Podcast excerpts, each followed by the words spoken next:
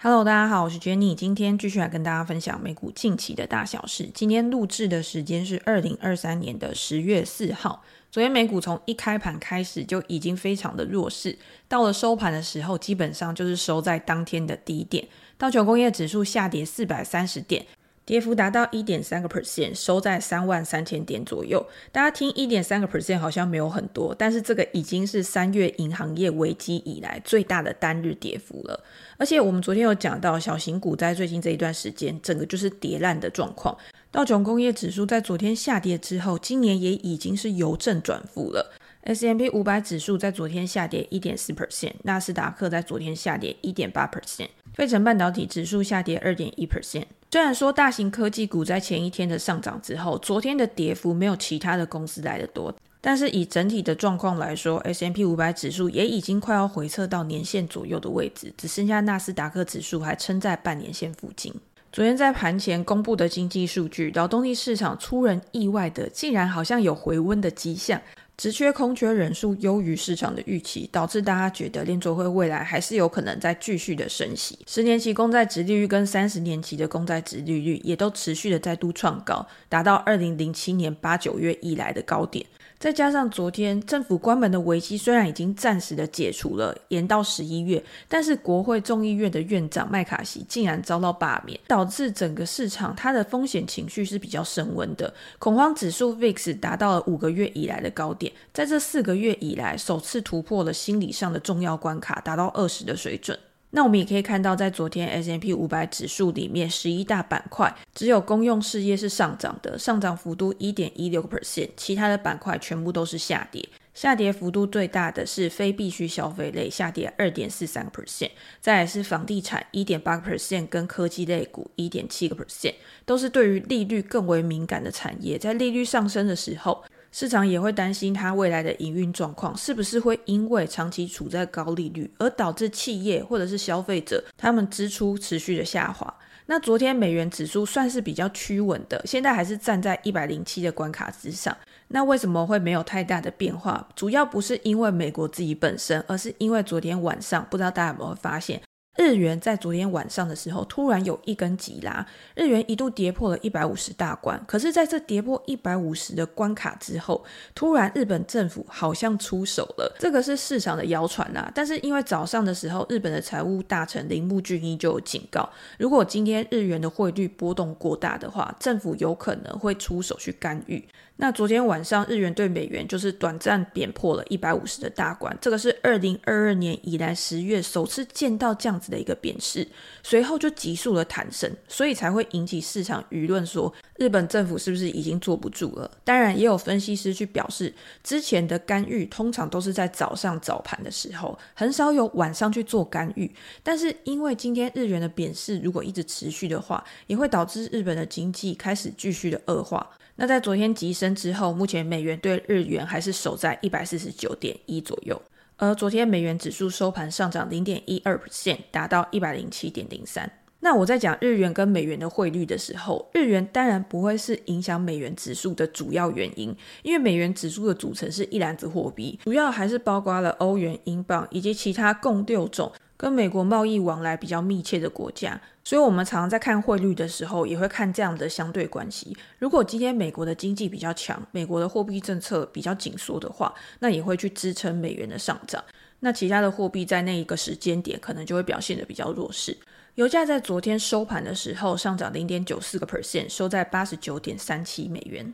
在上个礼拜油价冲破九十五美元之后，表现得稍微弱势，在近几天都有拉回的一个现象。市场也有消息指出，对冲基金在近四个礼拜以来首度成为原油的净卖家。随着油价已经攀升到了九十五美元以上，甚至逼近到一百美元，投资人也开始去做获利了结的动作。在过去这段时间，对冲基金跟其他的基金经理人在他们的期货跟选择权合约之中卖出了大概相当两千五百万桶的原油。虽然这些基金他们还是看好美国的油价，甚至是他们看好美国的柴油，柴油的库存目前仍低于过去十年平均的季节性水准。但是现在通膨看起来还在高档，而且联准会看起来也没有要转向的一个可能，所以导致了高利率会维持在高档一段时间。这也导致了市场会认为未来的经济前景有可能会恶化。需求的下滑有可能导致油价的拉回，而使得这些基金开始去卖出手上的一些部位。好，我们回到昨天的重要经济数据，美国的职位空缺高于预期。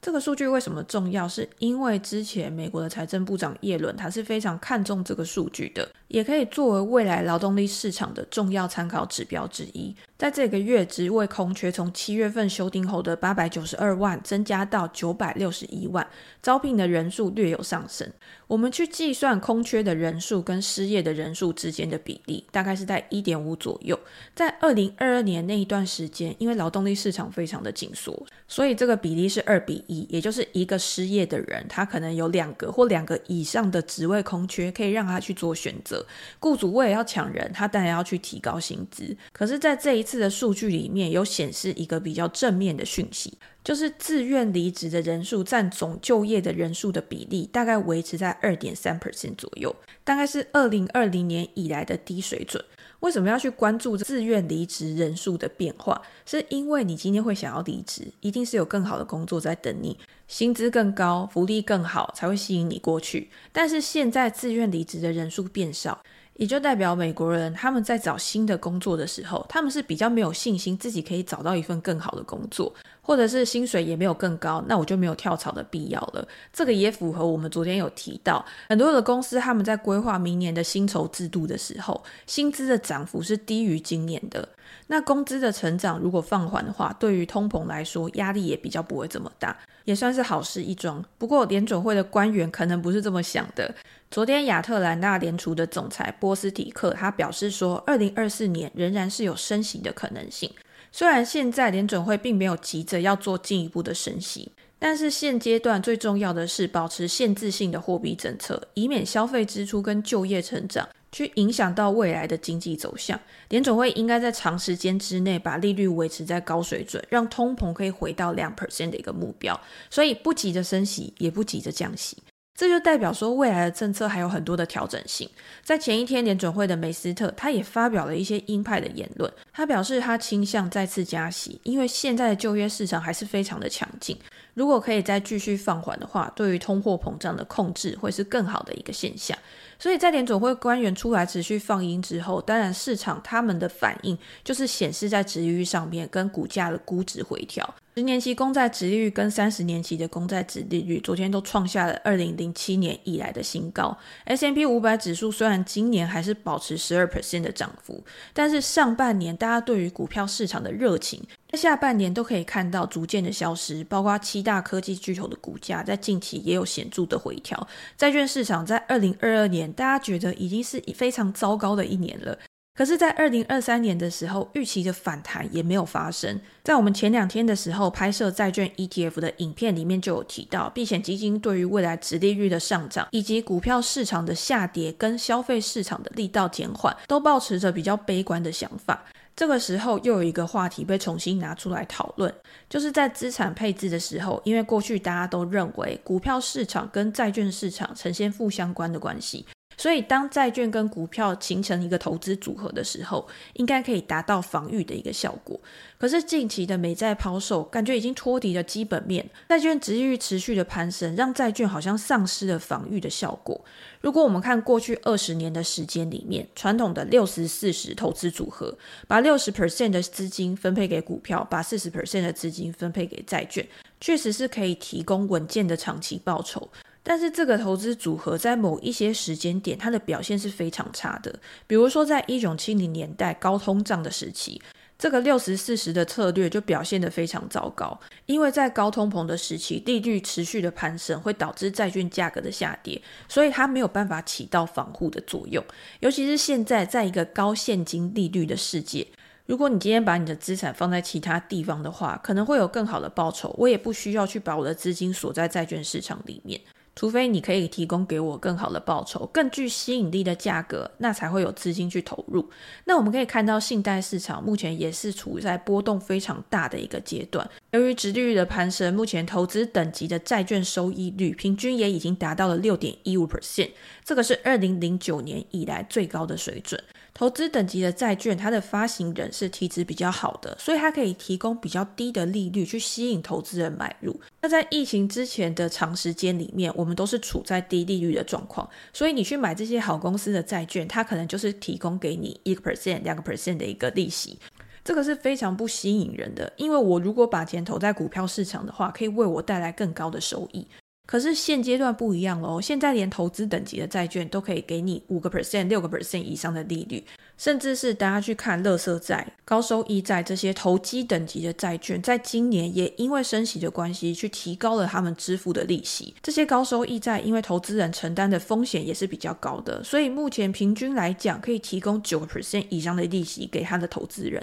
但是由于市场上面恐慌的情绪越来越高，也会有更多的人去关注这些公司未来的违约率会不会持续的攀升。近期这些垃圾债指数违约的保险成本已经达到了近五个月以来的最高水准，所以这个也是大家之后可以持续去关注的市场指标。通常我们还会关注的就是债券市场的利差，当高收益债它的利差开始逐渐拉开的时候，也就代表市场的恐慌情绪升温，投资人的风险趋避心态也开始加速，有可能就会导致股票市场的回调。另外，去影响股票市场的，当然还有美股的财报。十月中开始就要由银行股揭开这一季财报季的序幕。不过，现在市场上面非常担心，银行股正要准备迎接他们的获利衰退。利率大幅的上升，在过去大家都认为对于银行股、金融股来说是一件好事，因为他们的利差加大，对于他们的获利就会有更大的贡献。可是利率通常是一个双面刃，有好的部分，也有坏的部分。当利率升高到企业跟消费者他们没有办法承担的程度的时候，也会去抑制他们的支出。那银行没有放贷出去，他要怎么样去获得他的获利？在过去这一段时间，也可以看到很多的金融机构开始去收紧他们的贷款标准，所以他们对于贷款审查的条件越来越严格，也会导致他们放贷出去的金额降低。在这一季，分析师认为银行股有可能会面临损失。第一个原因是因为这些金融业拥有大量的债券资产，这些资产未实现的损失估计达到五千五百八十四亿，比上一季还要成长了八点四个 percent。第二个原因是因为银行股为了因应未来景气有可能衰退的风险，它也正在去提高它的贷款损失准备。在二零二零年的时候，就因为银行大幅的提高他们的贷款准备。导致他们的每股盈余都大幅的下滑。那今年年初以来，联准会持续的升息，再加上三月的时候银行股的危机，所以也让这些银行他们开始持续的去增加他们的贷款准备。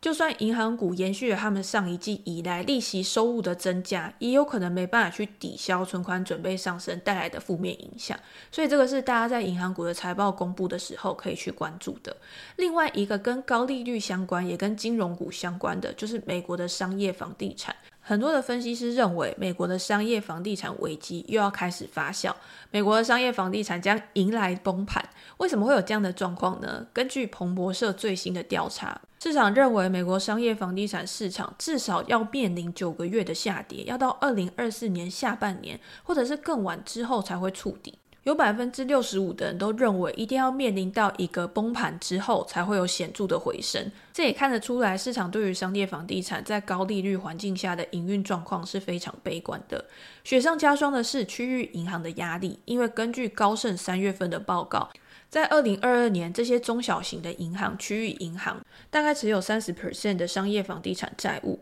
在矽谷银行倒闭之后，三月份的银行危机，这些小型银行它的存款也开始外流，它的存款萎缩，就导致它的贷款能力也开始降低。那如果未来商业房地产真的面临到崩盘，那对于这些中小型银行来说，有可能就会再度的面临到倒闭的危机。也有可能会发生之前叶伦提到的美国的金融业整并潮，或或许会掀起新一波的浪潮。好，那我们最后来讲一下个股的消息，因为昨天美股的盘势整个看起来都是非常低迷的。不过 Intel 的股价看起来还算有成，上涨零点六个 percent。Intel 昨天的消息是宣布要计划在未来两到三年之内，以公开发行的方式去分拆它的可编程解决方案事业部 PSG，作为独立的业务去营运。在二零二四年的第一季开始，就会将财报里面的 PSG 作为一个独立部门来报告，以作为分拆该公司上市的过渡期。Intel 表示说，PSG 上市之后，除了可以增加它的独立性之外，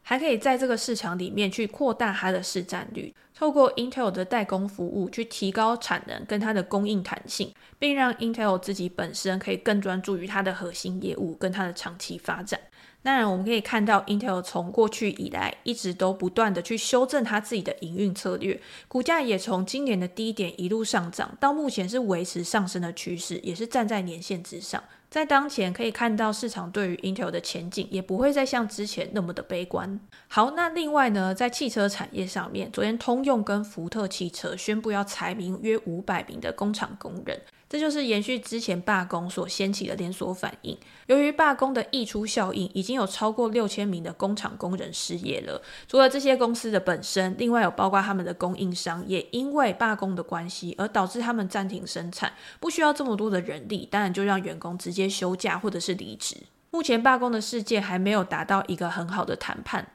但是如果罢工再继续持续下去的话，有可能就会导致公司的库存越来越低。未来消费者如果想要买车的话，也可能会选择他们的竞争对手。这对于几家公司的长期竞争优势来说，并不是一件好事。美国的汽车销量预计在第三季的时候再次的成长，可是这些成长有没有办法反映在这些公司上面，还是都反映在它的竞争对手上？根据最新的预测显示，今年美国的新车销量大概是一千五百四十万辆，高于二零二二年的一千四百二十万辆。虽然还是低于疫情之前的一千七百万辆，但是已经有显著的增长了。在电动车方面，本季的销量大概是三十万辆，比去年成长四十八 percent，占总新车的销售量也达到创纪录的八 percent。截至八月的时候，福特汽车在美国电动车的销量大概比去年同期成长六 percent，可是特斯拉在上半年的时候比去年同期成长了三十 percent。目前特斯拉还是产能最为充足、供应最为不紧张的一家车厂。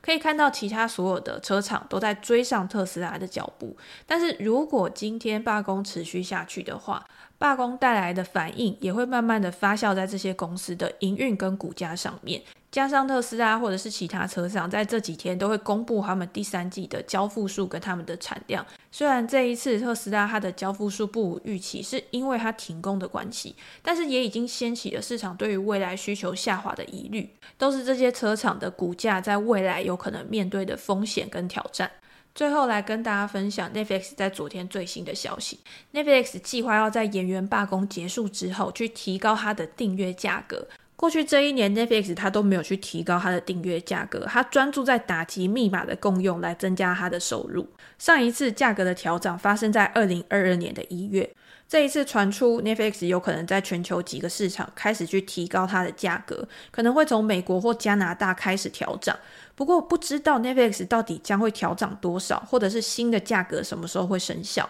公司也没有宣布进一步的消息。过去这一年里，Netflix 另外一个重要的决策就是引入了广告，希望可以借由广告支持的方案去吸引更多的消费者。广告方案在一开始非常受到市场的期待，但是在前一阵子的时候，Netflix 也有说。广告的方案对于他们整体营收的贡献并没有到非常显著，看起来好像效果并没有达到市场的预期。可是，在这一段时间，串流媒体服务的成本上涨了百分之二十五，在持续的资本支出之下，对于公司来说一定是一个负担。像是迪士尼的 Disney Plus、Hulu 跟它的 ESPN Plus 价格就要在下个礼拜开始正式上涨。迪士尼在夏天的时候就宣布了涨价，这是自去年秋天以来第二次调涨它的价格。串流媒体服务除了广告支持方案之外，他们还要去思考到底消费者或观众喜欢什么。现阶段体育赛事或许是下一个关注的目标。迪士尼正在讨论美国以外的 Disney Plus 将新增体育的直播。Apple TV 也正在以每个月十二点九九美元的价格去出售美国职业足球大联盟的季票。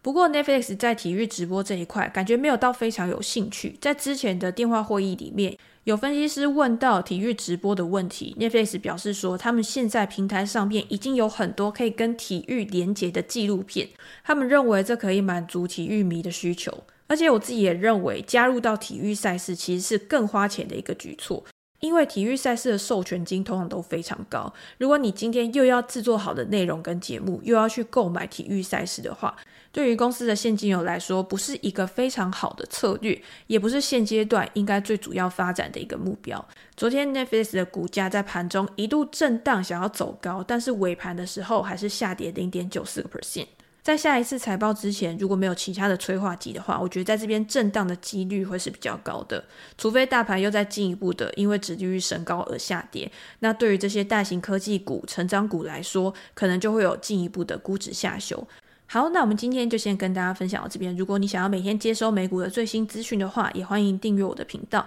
有任何的问题或是想法，都欢迎留言给我，我们在之后可以再拿出来跟大家做一个分享。那今天就先这样喽，拜拜。